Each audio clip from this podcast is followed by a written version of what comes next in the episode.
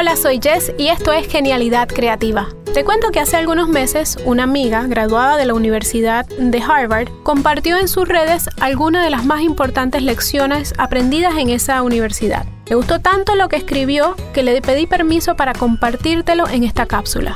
Me dice mi amiga que la primera lección que aprendió en la escuela de gobierno de la Universidad de Harvard fue la importancia de adoptar una mentalidad de crecimiento. Tienes que recordar que no lo sabes todo y eso está bien. Lo primero que debes hacer para adoptar una mentalidad de crecimiento es aceptar ese hecho. Debes estar dispuesta a aprender, sabiendo que el aprendizaje puede venir desde varias fuentes, a través de la curiosidad proactiva, leyendo, tomando cursos, explorando, participando en conversaciones, saliendo de tu zona de confort.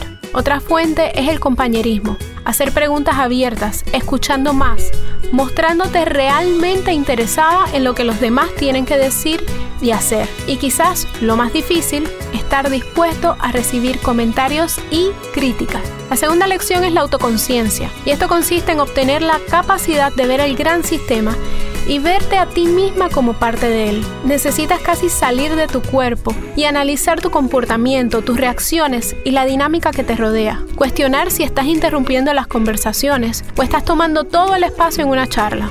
Estás dominando la conversación. Piensa si es mejor estar en silencio y escuchar a conciencia. El tercer y último punto es ser vulnerable. Crecimos en una cultura donde el líder debe ser una figura fuerte y poderosa. El líder tiene todas las respuestas y no necesita la ayuda de sus seguidores.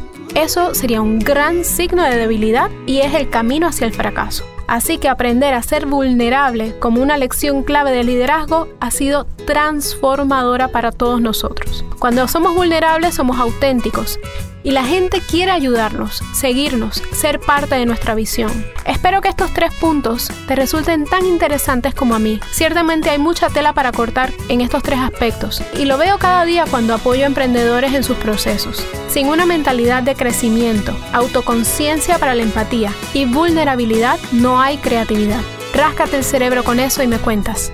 Nos escuchamos en la próxima.